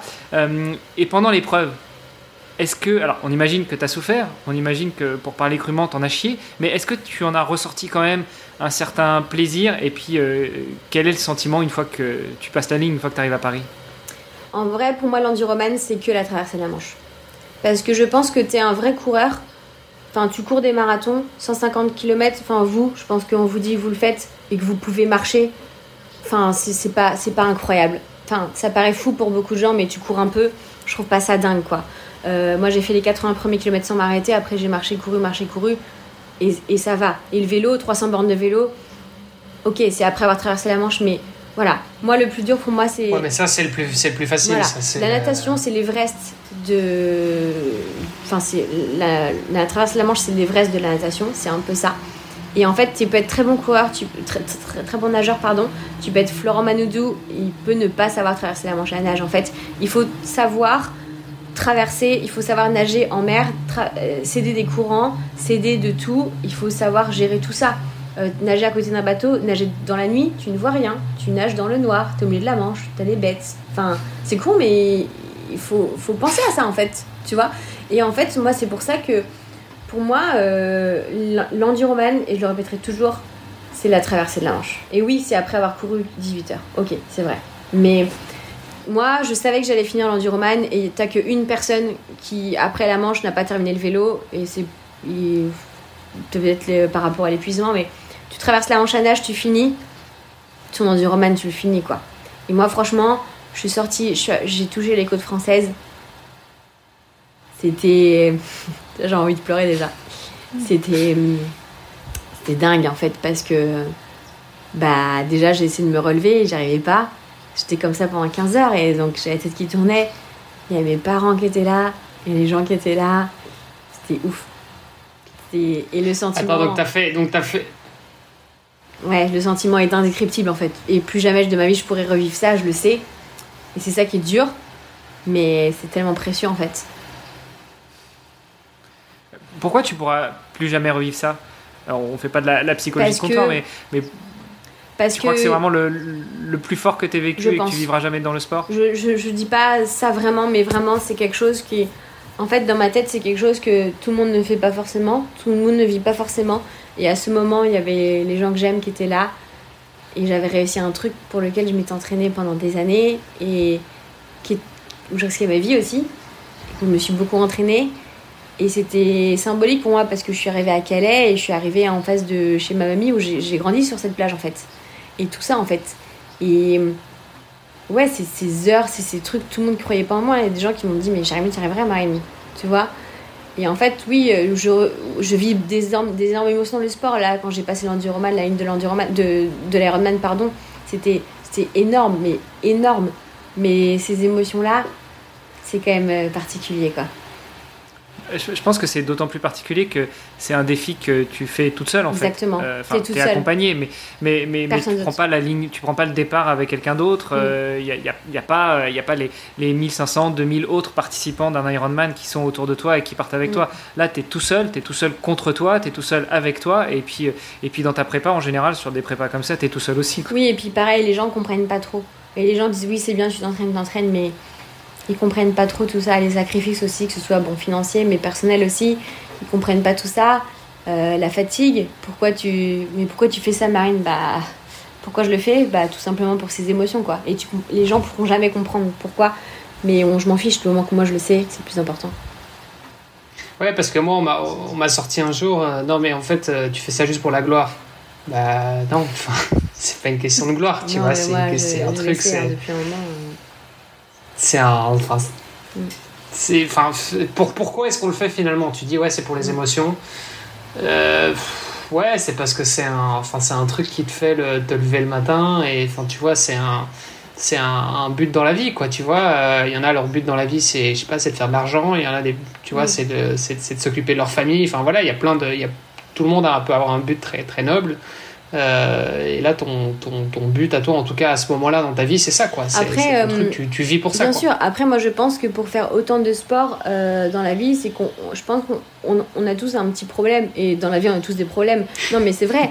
Et en fait, c'est un, un, vide à combler, à combler peut-être tous les sportifs de haut niveau ou même tous les gens qui font du triathlon un petit peu comme nous, des trucs un peu dingues c'est qu'on a un truc toc-toc dans la tête, tu vois. Et en fait, si ça nous sert de notre équilibre, si le sport et de faire des choses comme ça, ça nous aide à être équilibré et à être bien avec nous-mêmes, et eh ben let's go en fait, tu vois. Et oui, c'est pas c'est pas normal de faire ce que j'ai toujours, c'est pas normal de faire autant de sport, c'est pas normal de faire tout ça, mais en fait, c'est quoi la normalité Tu vois?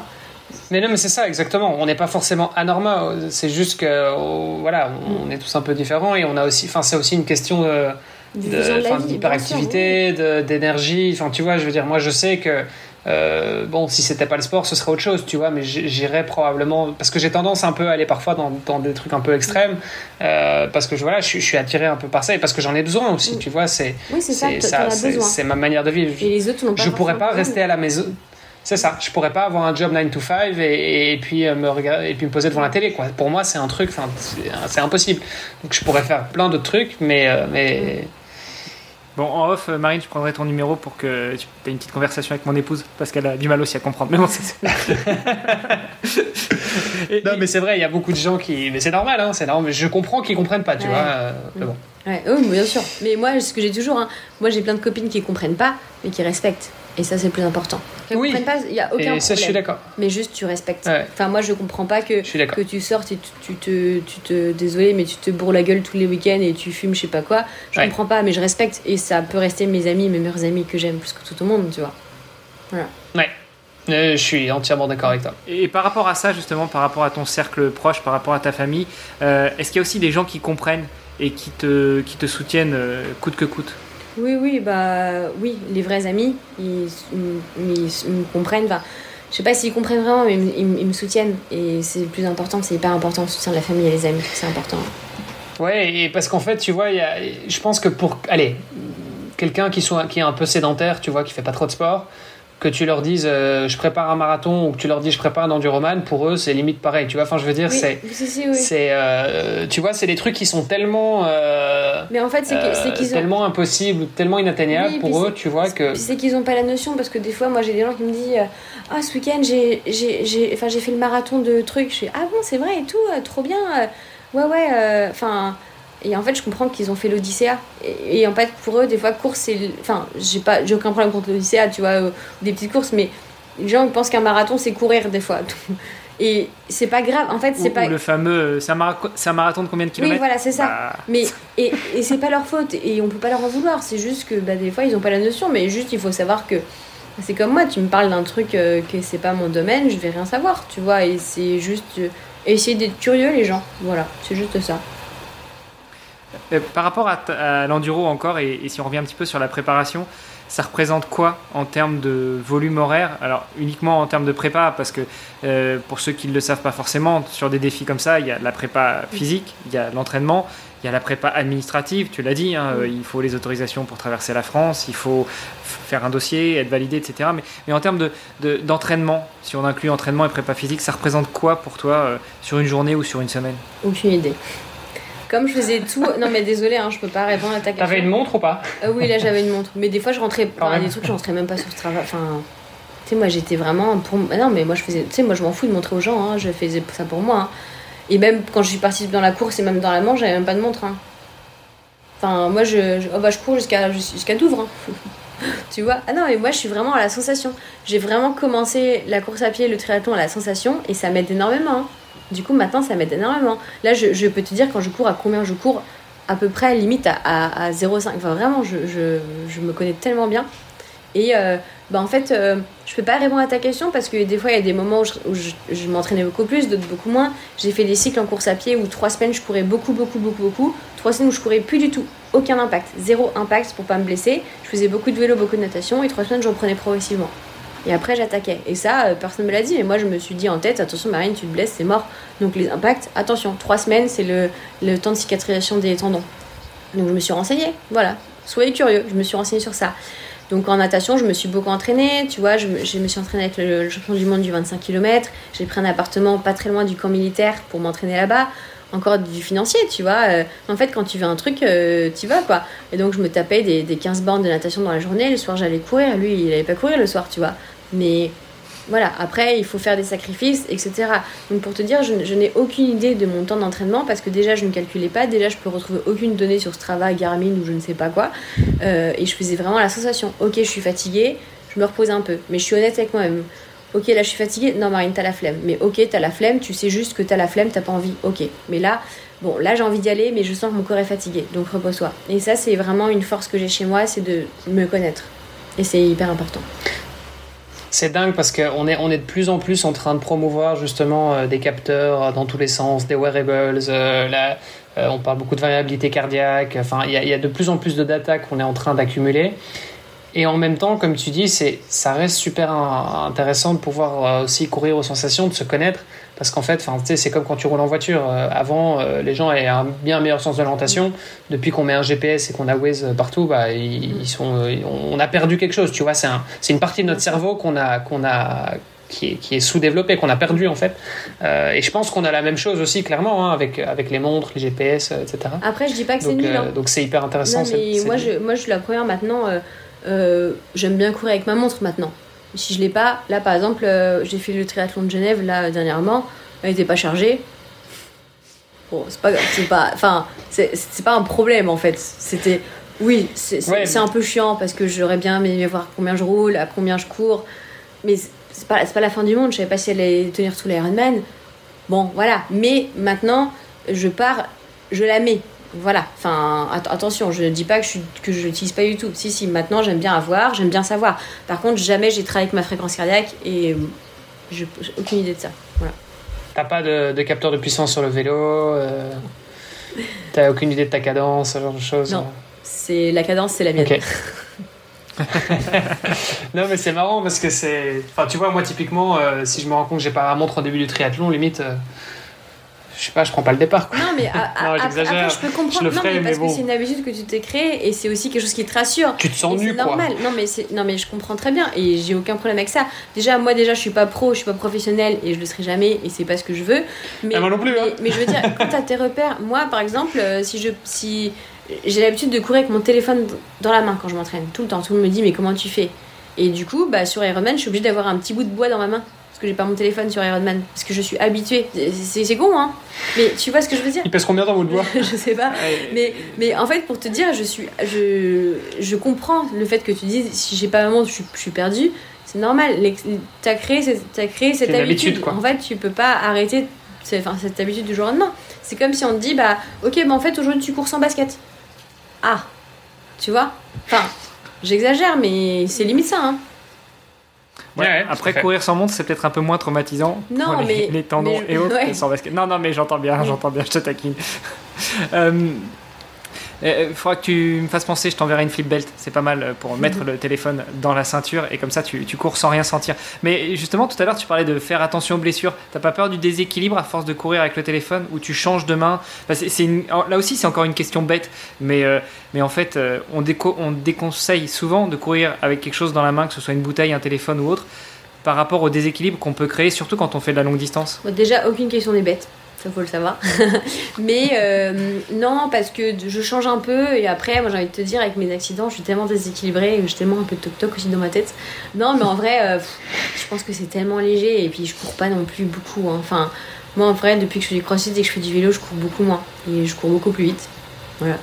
Mais euh, non, ça m'a jamais. Enfin. Peut-être que oui, c'est ce que je dis toujours, hein. c'est comme le, coach mental. Hein. Peut-être si je courais pas avec, peut-être que je courrais mieux, plus vite ça m'a jamais empêché, ça m'a jamais blessé jusque-là. Donc pour l'instant, je regarde. Peut-être que sans, bah, ce serait mieux. Mais en fait, je peux pas parler de quelque chose que je ne connais pas. Voilà. Ouais, et, sur ton enduro, tu as fait euh, Londres, Douvres avec un téléphone à la main Non, j'avais pas à la main, mais je, je, sais plus. Mais je crois que je m'étais entraîné aussi un peu sans. Enfin, mais euh, voilà.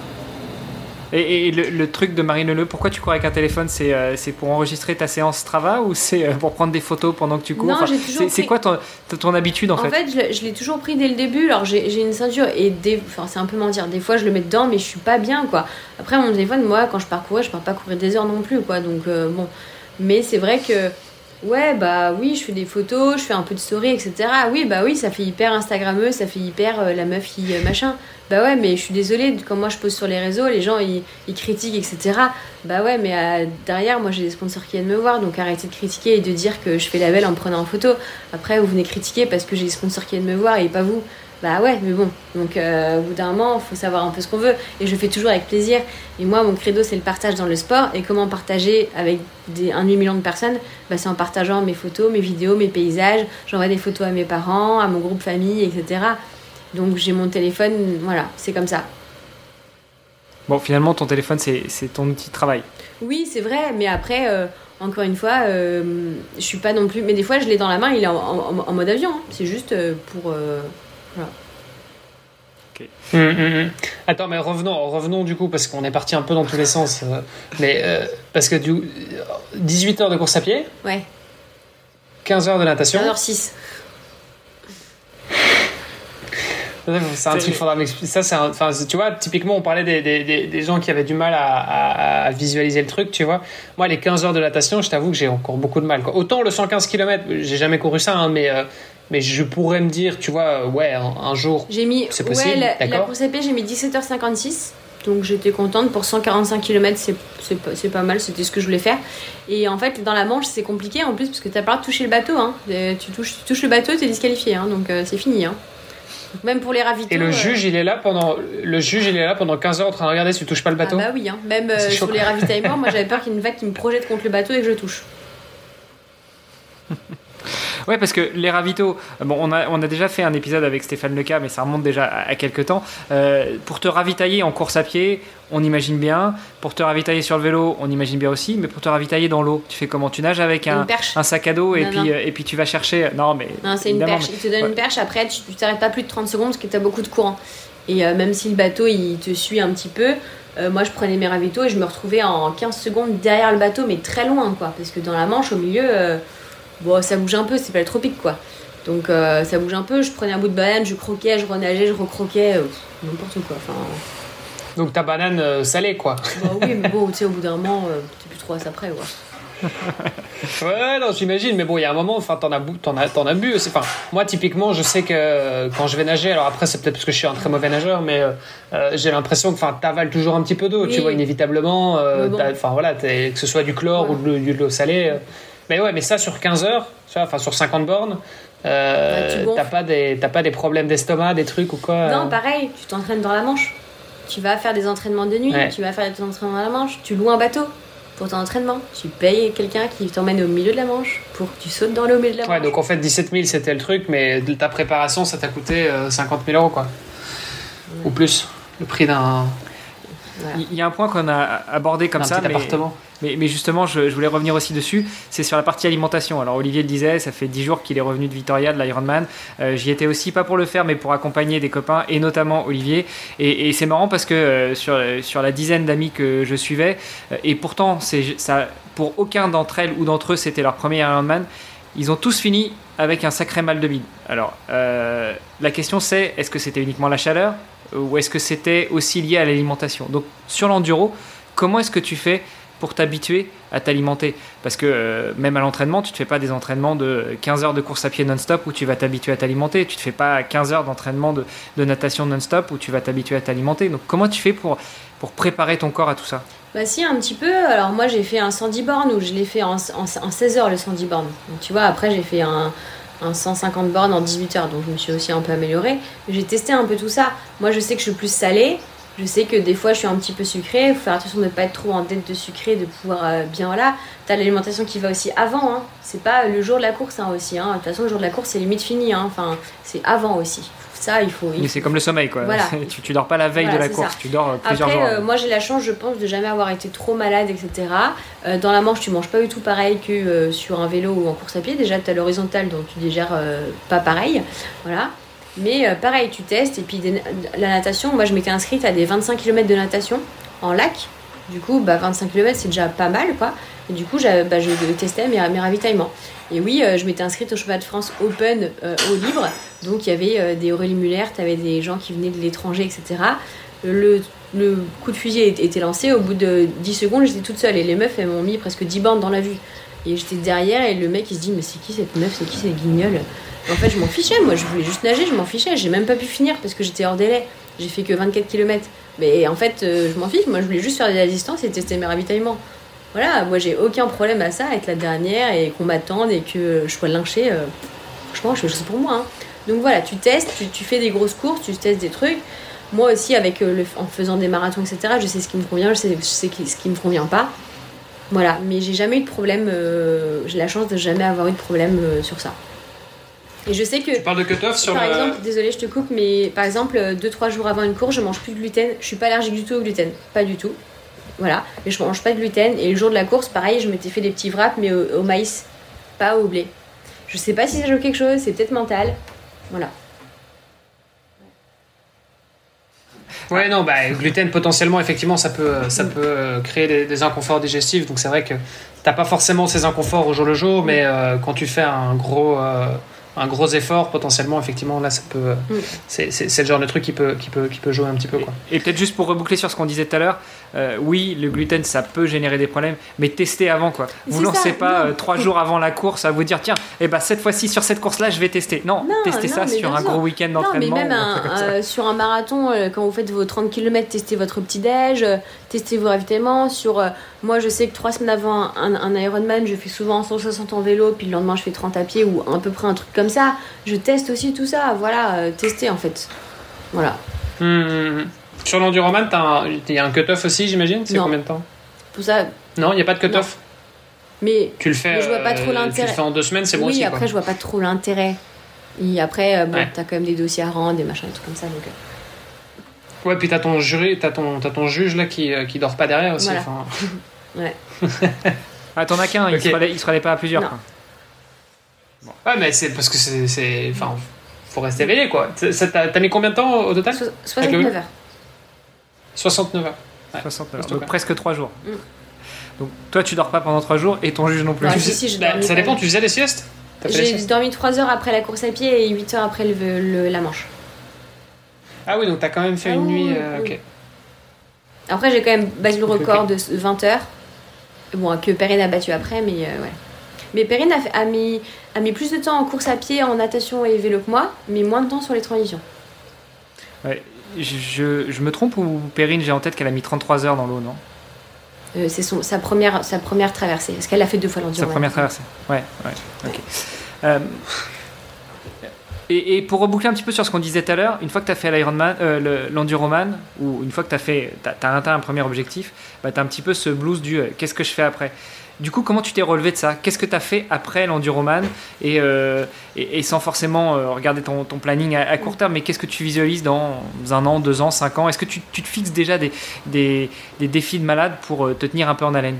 Bah, C'est un peu particulier parce que moi, dix jours après l'enduroman, je me suis fait percuter par un camion et j'ai été hospitalisée pendant deux semaines, j'ai fait du coma et tout ça. Donc moi, c'était compliqué parce que je suis passée de là à, sous terre. Mais je, je, je, sais pas, c'était très très dur. C'était très très dur, ouais. Donc euh, je savais pas si je pouvais pouvoir remarcher, rebouger, etc. Donc après, quand tu fait un truc comme ça, c'est très compliqué.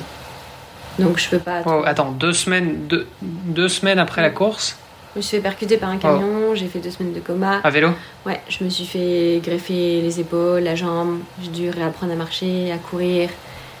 Ouais, c'était dur. Ouais. Ouf. Ouais. Et t'as. Et, ok, et, parce que du coup, tu es sorti de l'hôpital après, euh, après combien de temps et, comment ça s'est passé là Moi, j'étais en en centre de rééducation. Waouh. Mm. Et ok. Et pour le coup, tu étais. Euh, enfin, je veux dire, c'est, le camion était en faute. Euh, je, suis toujours en procès actuellement. Wow. Je suis gagnante à 100%, mais c'est toujours compliqué. Alors, ok. Du coup, sans parler de comment on se remet de ça, mais, mais quand est-ce que tu remontes en selle et, quand est-ce que tu te remets sur des euh, sur des sur un entraînement euh, classique et sur, sur des compétitions en fait? Qu'est-ce qui t'anime après cet, euh, cet enduro? Sans, sans, sans, stopper forcément sur le sur mais après l'enduro, qu'est-ce qui te fait que bah, tu reprends tu reprends l'entraînement et tu te remets en selle? Bah, l'amour du sport. En fait, moi j'aime ça et j'aime les émotions, j'aime tout ça. Et moi mon objectif c'était déjà de pouvoir recourir 5 km, c'était pas gagné, déjà de marcher au début. Et euh, ouais, c'est de reprendre et puis euh, me reprouver que j'étais capable de faire quelque chose. Donc plus jamais de ma vie, là, je pourrais renager autant, plus jamais de ma vie, je pourrais courir autant. Parce que j'ai une très grosse cicatrice sur la jambe et je suis très... Enfin, j'ai mon gros orteil du pied, je peux pas trop bouger encore maintenant, je n'aurais plus jamais de ma vie. Mais c'était juste au moins faire un marathon et au moins refaire quelque chose. Et on s'en sort plus fort de cette blessure, changé, grandi. Et après cet incident, j'ai repris les entraînements petit à petit. J'ai pris le temps, j'étais bien encadrée, bien aidée. Et j'ai refait un marathon et j'ai fait mon meilleur temps. Et euh, merci la vie, merci mon petit corps. Et euh, oui, j'ai couru plus vite, j'ai couru mieux, j'ai couru plus avec la rage, avec le cœur. Donc je pourrais plus jamais courir autant, aussi, aussi longtemps. Mais je cours différemment parce que j'ai le même, même corps qu'avant, mais je suis peut-être changée, je suis plus grandie. Et cette blessure et cet accident, euh, les choses n'arrivent pas par hasard. Et, et maintenant, bah, maintenant, je sais l'importance du corps, je sais l'importance de la récupération, je sais l'importance de prendre soin de soi et que les entraînements c'est bien, les médailles c'est bien, les chronos c'est bien, mais la vie c'est mieux. Voilà. Tu dis, tu dis, c'est le, c'est pas arrivé par hasard. C'est un truc, moi qu'on m'a déjà dit aussi parce que bon, j'ai eu des accidents, mais pas du tout à ton, à ton niveau évidemment, mais, euh, voilà, j'ai eu des accidents euh, à vélo, de route, des trucs comme ça, et, et euh, et on m'a déjà dit aussi, ouais, mais c'est parce que t'en fais. Et c'est vrai que souvent, ça arrivait quand j'en faisais peut-être un peu trop. Enfin, j'en faisais beaucoup en tout cas. Euh, bah.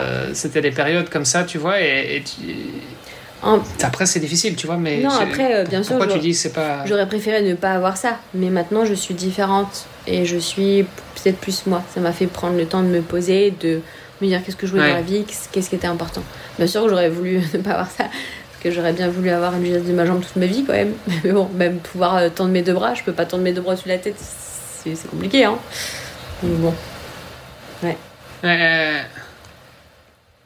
Ouais, du, coup, on voit que là, tu arbores un, joli bracelet euh, Ironman au poignet pendant qu'on enregistre. Donc, euh, du coup, tu as quand même repris sérieusement la route de l'entraînement et des compétitions. Et bien sûr, mon Ironman, là, c'était il y a trois semaines et c'est la première Ironman depuis l'Enduroman. Ça faisait 4 ans que j'avais pas, même 5 ans que j'avais pas fait un Ironman. C'est pour ça que c'était. Ni un triathlon T'avais fait les triathlons aussi J'avais fait, un, fait un half qui était très bien, mais j'avais fait un half sans la course à pied parce que je pouvais pas encore courir. Donc c'est dur aussi moralement de se dire je m'inscris à une course, mais je sais qu'au parc à vélo, je vais aller dire au juge euh, j'arrête, même si c'est prévu, je rends ma puce et je suis DNF. Et ça, faut se hmm. forger aussi. Mais ça, ça fait partie de l'entraînement et ça fait partie aussi de tout ça. Voilà. Donc ouais, ouais, j'ai refait un Ironman et c'est très cool, mais c'est... Voilà. Ça n'a pas la même saveur Non. Et, du coup, pour la suite, euh, comment tu vois ta suite enfin, en, termes, en termes sportifs, en termes de coaching, en termes de, de projet? On n'a pas parlé de, de, ta marque de chaussettes, euh, mais euh, est-ce que ça, ça, ça, rentre aussi dans, le, dans, dans, tes projets futurs? Oui, bien sûr. Abonnez-vous, vous verrez. non, non. Bah, non, non, en fait, oui, bah, il y aura d'autres courses, il y aura plein de choses. moi, j'aime pas trop prévoir parce qu'on l'a bien vu avec, par rapport à l'accident ou même par rapport à la crise sanitaire qu'on a eue tu prévois les choses, tu es souvent déçu. Je pense qu'il faut avoir des choses en tête, mais pas trop avoir des choses figées, parce que par rapport à tes rencontres, par rapport à ce que tu fais, par rapport à la vie, ça peut changer. Et c'est ok en fait. Et j'ai pas envie d'être déçu de la vie. Donc oui, j'ai des objectifs. Oui, il y aura un marathon avant la fin de l'année. Normalement, si tout se passe bien. Oui, il y aura. Je fais les 24 heures du Mans vélo normalement avec des, avec des copains. Bien sûr, l'année prochaine, j'aimerais bien. C'est génial, ça. Je l'ai fait aussi il y a quelques années. C'est top. Hein. Excellent. Je vais. En, combien Vous êtes combien dans l'équipe? Trois, pompiers et moi. Ok, très bien. Ok. 42 moyens minimum. Oh là, oula. Et euh, donc, euh, donc voilà, et après, euh, bah, oui, j'aimerais bien faire des Ironman l'année prochaine, on verra. Et si jamais, en fait, bah, j'aime plus le triathlon et en fait, je me mets au golf ou à l'escalade, c'est très bien. Moi, je, le sport, c'est important pour moi. Je te parle pas que du triathlon ou de la course à pied ou quelque chose. C'est ce qui m'anime le cœur et c'est ce qui m'anime en ce moment et c'est ce qui me rend vivante quand je suis sur un vélo ou quand je cours ou quand je nage. Mais la vie, ça, ça peut changer. Donc euh, voilà, il faut vivre avec euh, son époque, avec son temps et, avec son corps en fait. Voilà. C'est trop, c'est trop bien, je trouve. La... Enfin, c'est, hyper cool d'entendre cette vision que tu as euh, du, du sport où tu te mets. en fait, tu te mets un peu moins l'impression et pour autant, tu, tu, tu continues à le faire. Enfin, t'es à fond dedans, tu vois. Je veux dire, t'es à fond dans le sport, mais tu tu te mets moins le, le truc de. T'es pas déçu en fait. Enfin, tu vois, moi. Ouais, bah, enfin, moi, tu, tu vois, j'avais un truc, j'ai été assez rigide. J'avais un Ironman sur lequel je me suis inscrit euh, en 2019. Et puis, euh, ça a été annulé, reporté. Je me suis fracturé la clavicule, etc. Donc, il, il a été reporté. Donc, en fait, je l'ai préparé quatre fois, mais quatre fois, j'ai préparé la même course. Et à chaque fois, j'étais en mode non, non, mais enfin, cette course, je la fais, tu vois. Il n'y avait pas de. Il y avait pas de ok, il se passe un truc, c'est pas grave, je recommence. Je recommence, je recommence, je recommence. Et, et le, le fait de se dire, bah, en fait, finalement, euh, ouais, je me mets des objectifs, mais euh, je peux être flexible, tu vois. Et de me dire, bah, en fait, finalement. Euh, finalement, ça se met pas trop, tu sais quoi, mon marathon c'est pas grave, bon, je vais plutôt aller faire un trail ou j'en sais rien, tu vois, c'est quand même et moi, ça me. Enfin, j'ai l'impression que là, le fait d'avoir mon Ironman derrière moi, là, je me dis, bon, bah, en fait, je vais, je vais peut-être pouvoir euh, justement avoir cette approche un petit peu plus, un peu plus relax. Ça veut pas dire que je vais m'entraîner moins, mm. parce que, enfin, tu vois, je, sais que j'en ai besoin et que voilà, ça fait partie de moi, et voilà. Mais, euh, mais au moins avoir cette approche de me dire, bon, en fait, euh, on va voir comment ça se passe et, et je vais le faire, et, voilà. Et peut-être que potentiellement mon chrono sera un peu. J'aurais fait une prépa un peu moins spécifique, tu vois, je me serais peut-être un peu moins donné, mais mais, mais, mais voilà, et ça, ça fait partie d'un tout, quoi, tu vois. Ouais. Euh, bah, peut-être, euh, parce que là, le, compteur tourne. Euh, ouais, ouais. Je... on, t'avait dit environ une heure, donc on, dépasse un petit peu. Mais si, si, si tu avais un conseil, un autre à donner à des gens qui, qui veulent justement devenir triathlètes, qu'est-ce que tu pourrais leur dire d'autre que ce que tu as déjà dit euh, pendant, pendant tout cet épisode? Euh, Ou comment est-ce que tu pourrais résumer tout ce que tu as déjà dit Je dirais qu'il faut savoir dans quoi les gens se lancent, même si euh, on ne sait jamais vraiment dans quoi c'est, et c'est ça l'aventure, c'est ça le challenge. Fixez-vous des triathlons, des distances qui sont atteignables pour vous. Ne voyez pas trop grand, mais voyez quand même challengeant, c'est important. Euh, soyez curieux, comme j'ai toujours dit. Intéressez-vous, renseignez-vous, parlez et faites votre propre expérience. Testez les choses avant tout et entourez-vous des gens qui vous comprennent, qui vous, encouragent aussi, c'est important. Et, euh, surtout, euh, tout ce que le triathlon vous apporte, tout ce bonheur, toutes ces endorphines, partagez-le aussi, ça fait du bien aux autres. Super. Bah écoute, Marine, merci beaucoup pour le temps que tu nous as accordé, puis pour toutes ces pensées euh, super positives, je trouve. Euh, allez, pour ceux qui te suivraient pas encore, où est-ce qu'on te retrouve sur les réseaux? Enfin, toi et la marque euh, Liv. Alors la marque, vous pouvez la retrouver donc sur Liv officiel sur Instagram. Vous pouvez aussi suivre, Chloé, mon associé meilleur ami, agent aussi. Et moi, vous pouvez me retrouver aussi sur Instagram. Et puis retrouvez-moi sur les courses aussi. C'est important. Encouragez-moi comme vous voyez. Moi, je vous encourage aussi quand quand, quand, quand, euh, quand, je vous vois. Encore une fois, j'étais là euh, à l'arrivée du dernier au triathlon de Genève et c'était juste trop beau en fait. Et euh, voilà, vous pouvez me retrouver là. Et puis sinon, bah, si vous me voyez dans la rue, n'hésitez pas à venir me voir. Vous êtes beaucoup, beaucoup, beaucoup à venir me voir. Mais il y en a beaucoup aussi qui m'envoient des messages en me disant j'ai posé venir te voir, etc. Au contraire, on partage encore plus. Super. Trop cool. Bon, bah, euh, le temps est passé euh, à toute allure. J'ai encore, euh, encore plein de questions que, qu'on aurait pu, plein de trucs qu'on aurait pu aborder, mais, mais voilà, ce sera, ce sera pour une prochaine fois. Merci en tout cas, c'était, hyper cool comme échange. cool, merci beaucoup. voilà, on te, je te connaissais de, de, de, loin, de nom, comme ça, voilà, mais, mais voilà, j'ai, découvert. Tu me connais de près maintenant. J'ai découvert qui tu es, voilà. et je penserai à toi et on, on, va partager aussi les, les fameuses photos. ça, je les veux, hein, les photos euh, avec les lunettes H&M. T'inquiète, t'inquiète. Euh, sans, sans, sans, peau de chamois. je vais trouver ça. voilà, super. Donc on, fera ça, on partagera ça sur, sur les réseaux. Merci beaucoup. Trop bien. Merci à vous les gars en tout cas, merci, merci. beaucoup. Merci d'avoir écouté cet épisode jusqu'au bout. N'oubliez pas de rejoindre notre groupe Facebook pour discuter avec les invités, commenter et poser vos questions. Et Olivier et moi, nous vous répondrons dans un prochain épisode. À la semaine prochaine. Salut les sportifs.